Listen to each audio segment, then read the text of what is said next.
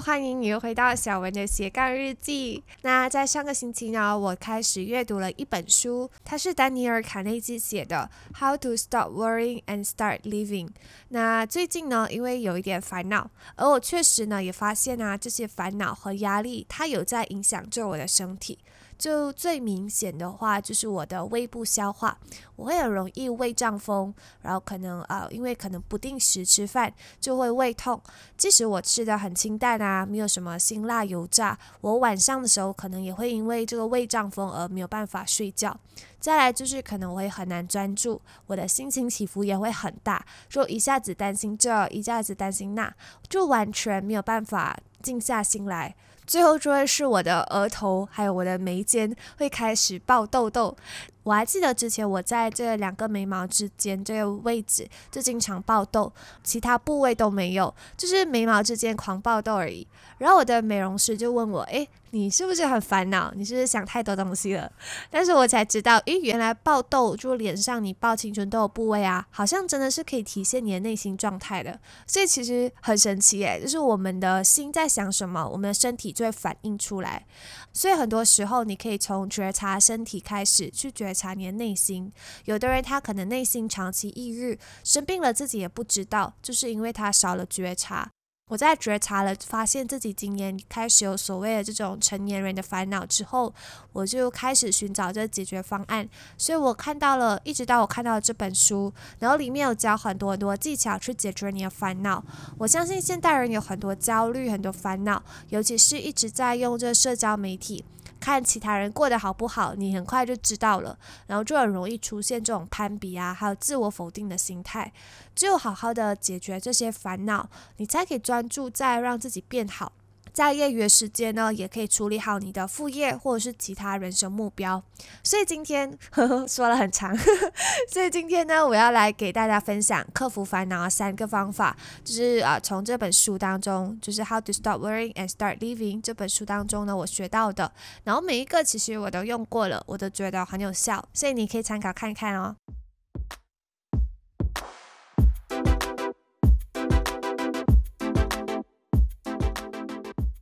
Rule number one 就是及时止损。如果你是这股票投资者，相信你一定有听说过止损，就是 stop loss 这个概念。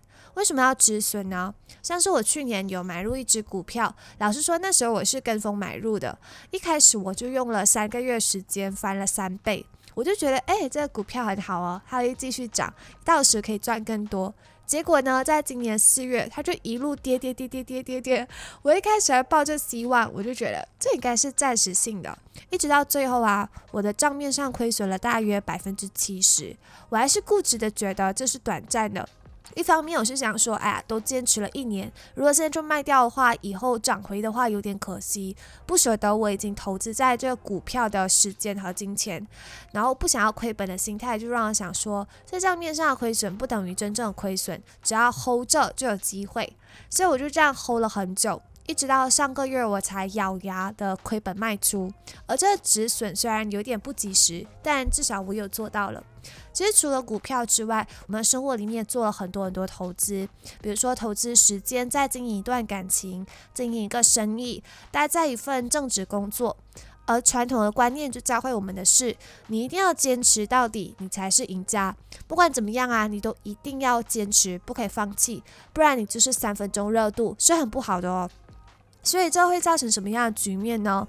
明明这段感情它是很不健康的，比如说你的另一半惯性出轨、惯性说谎，而你觉得坚持就能终成眷属、改变对方，这样的话你就会消耗自己，越来越不快乐，还有不幸福，间接就会影响到你生活的其他层面。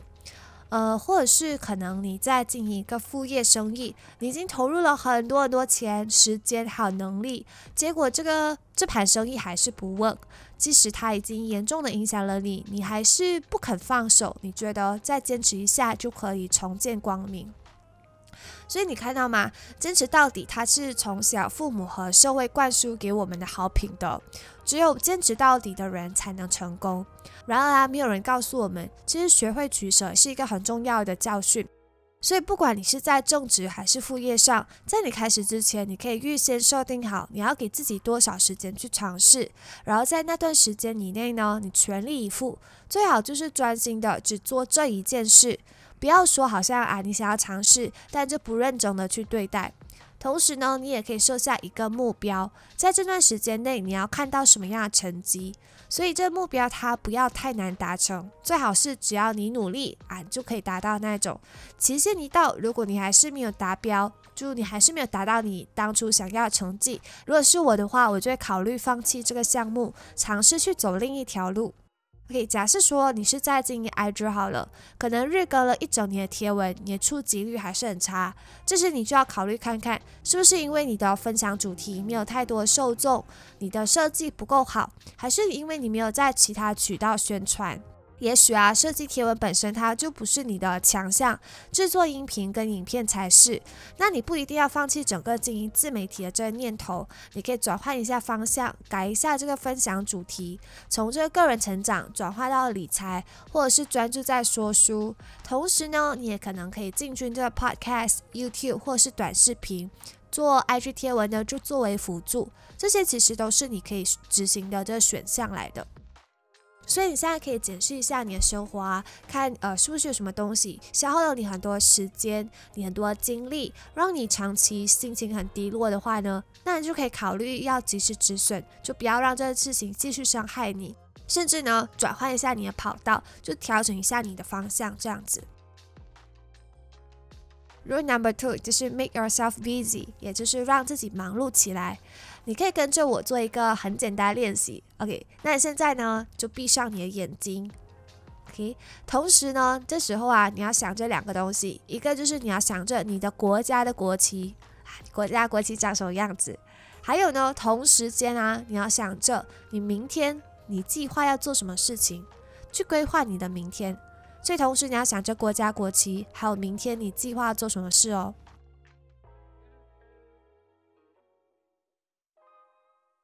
OK，你想到了吗？是不是很困难呢？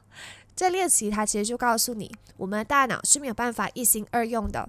你可以先想着国旗，然后再计划明天要做什么，但就是没有办法同时间想着这两个。你有没有发现自己是在什么时候最容易感到焦虑的吗？在早晨起床，你就很匆忙的赶上班，然后一整天你都在工作，那时候你根本就没有时间去焦虑。一直到你下班回到家，时间都属于自己的时候，或者是在临睡前躺在床上等着入睡的时候，那个时间点你会是最焦虑的，因为你开始担忧未来，然后回顾从前。有时候我们可能甚至还会焦虑到睡不着，因为在那个时间点呢，其实是我们最空闲，然后我们的手里是没有事情做的时候。换句话说，恐惧和焦虑的情绪，它是在最空闲的时候开始占据我们脑袋的，所以我们才会经常说，克服焦虑和恐惧最好的方法就是去行动。当你很认真在做的时候，你根本就顾不得要去担忧什么，你只想要尽力去做好，你的脑袋也没有空间去想太多了，早已经被很多的解决方案塞满了。只有在你停下来做的时候，才会去想说，哎呀，要不要拖延一下，明天才做呢？啊，这件事情我好怕，我不敢做，会不会失败的这些想法。在上个世纪有世界大战嘛？那些参军的军人呢？他在生还回来，回到自己的国家的时候，他们很多都会有这个战后创伤症候群，会经常感到焦虑。这时候他们都是处于这退休状态，所以他们有大把时间。如果长期待在家的话，就会很容易去想回去在战争的时候，战场上面发生的那些事情。那在这治疗这些军人的时候呢，精神治疗师都会去鼓励他们去参加这些啊。户外活动，比如说跳舞啊、打高尔夫啊，或者是园艺等等的。因为当他们待在家里没有什么事情做的时候，最开始胡思乱想，就回忆起那些可怕的悲剧，还有那些陈年往事，或者是他们在战场上死去的朋友。可是，当他们在进行这些有意义的活动的时候呢，就不会有太多时间去沉浸在这些悲伤的回忆当中，他的大脑也没有空间去回想这些事情。这种啊，通过有意义的活动来帮助病人恢复心理上的健康，其实就是所谓的职能治疗或者是叫做职业治疗，因为叫做 occupational therapy。所以下次当你觉得很烦恼、很焦虑的时候，就是不妨你可以去找一些事情来做，不要让自己闲着。你不一定要是把自己投入在工作当中，这些休闲活动也很不错啊。比如说，我会很喜欢去户外走山，会爬去爬山。那在你爬山的时候，你真的什么也没有办法思考的，因为你走的每一步都是很危险的，一不小心可能就会滑下坡。到一定的程度，你也会气喘不已。你能想的就是你想要喘多一口气，喝多一口水。所以培养一个有意义、可以让你沉醉其中的爱好是很重要的。它可以让你放空你的大脑，很像画画啊、阅读、呃、健身，其实都是很不错的选项。那滑手机上，我就自己不大建议啦，因为其实我觉得滑手机会让你更加焦虑、更加烦恼而已。Rule number three: Life is too short to be little. 不拘谨于小事。你有没有试过在睡梦当中被蚊子咬醒过？你迷迷糊糊起床的时候，就听到这个蚊子在你耳边嗡嗡嗡嗡的叫，然后再看你的手脚有很多小红肿，就痒死了那种感觉。如果没有打死这只蚊子啊，这只小小蚊子它就会一直干扰你，让你睡不下。你看，这蚊子的体积啊是很小很小的，它比我们小几百倍。但就是有这么小的一个东西，它可以让沉睡中的你醒过来，甚至让你发脾气，让你痛不欲生。我们的烦恼和负面声音就像是这些蚊子，它是在我们的生活中占据那么那么一小的部分，可是却是可以成功的影响我们的情绪起伏。我们很习惯性的把这些烦恼放大、放大再放大，一直到我们没有办法去看到那些呃值得珍惜的、值得感激的事情。甚至你所烦恼的很多事情，其实都不曾发生过。你为了这些没有发生过的事情烦恼不已，不觉得好像有一点可笑吗？其实呢，我自己就是一个很爱幻想的人，我也很容易去抓住生活中的小提示，去断定未来会怎么样的。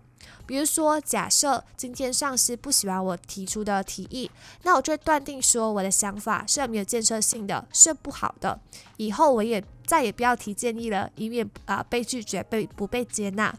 或者是一大早如果睡迟了，然后我出门汽车爆胎，吃早餐打翻饮料，我就会断定说啊今天出师不利，是一个倒霉的一天，最好什么都不要做。但事实是啊，生活是由很多很多独立的事件组成的。一件随机事件的发生啊，它并不意味着什么。可是你怎么面对他们，才是形成因果联系的关键。如果呢，你一大早就发生了倒霉事情，而你也默认这些就是倒霉的象征，那你接下来一整天态度就会变得很消极、很不快乐。那必然之后发生所有事情啊，在你看来都会隐藏着倒霉这个信息。然而，如果你不拘泥于这些小事情，你可能发生了就算了，你可以马上转念，那你接下来一天呢会更加轻松自在，因为每时每刻对你来说都是全新的，它并不会受上一秒发生的事情所决定。所以在你遇到倒霉事情的时候呢，你只要记得这句话：Life is too short to be little。那不开心的事情就可以把它想象成一只被你抓住的小蚊子。捏一下它就碎了，所以不要让这个小东西来困扰着你，啊，扰乱你的一整天，扰乱你的思绪。我们常常为了一件小烦恼啊，就付出了过高的代价。实际上，这是一个不等值的交换。所以在适当的时候，要及时的止损，不要允许其他事情一直的消耗自己。同时呢，也要开始用行动让自己忙碌起来，培养一个有意义的爱好，为你想要达成的目标付出行动，不让烦恼和焦虑蔓延你这空闲的小脑袋。最后呢，也不要过分纠结于小事，可以把每一个当下当做是全新的一个开始，用全新的心态去面对。做任何事情之前，你是不是很快就会联想到搞砸画面呢？可能想要学驾车，可是看到报纸每天都有报道交通意外，所以就放弃了；或是想要唱上台唱歌，但害怕突然走音让观众看笑话，所以也放弃了；还是想要做网卖，但不想要朋友圈看到自己卖产品做销售样子，所以就不开始了。这些恐惧是你不敢尝试新东西的阻碍，也是你无法进步的最根本原因。慢慢的，这些恐惧啊也会上升成烦恼，引发一连串的焦虑，从一个虚无的念头，实实在在的影响你的行为。我自己在不敢踏出舒适圈的时候，都会这样问自己：What are the chances？你所害怕的事情有多少几率会发生呢？当我衡量一下可以能，当我衡量了可能得到收获以及最坏损失之后，就发现呢，这些恐惧它会慢慢的消失了。往往在你想要尝试的那一刻，厌恶损失的感觉会很强烈。只有在尝试之后，你才会发现这些恐惧发生的几率很低很低，而你的收获只会越来越丰盛而已。所以，What are the chances？做就对了，至少在行动之后啊，你怎么样都会有一个结论嘛。不做就只能留下一堆猜想和有可能罢了。好，非常感谢你今天的收听。那希望今天的内容呢有帮助到你。那如果你听完了这一集有任何收获或者是心得感想，非常欢迎你留言在下方，并且留下你的五星点评。这样的话呢，我就会更有动力继续创作有价值的内容给大家。那我们下一期再见，拜拜。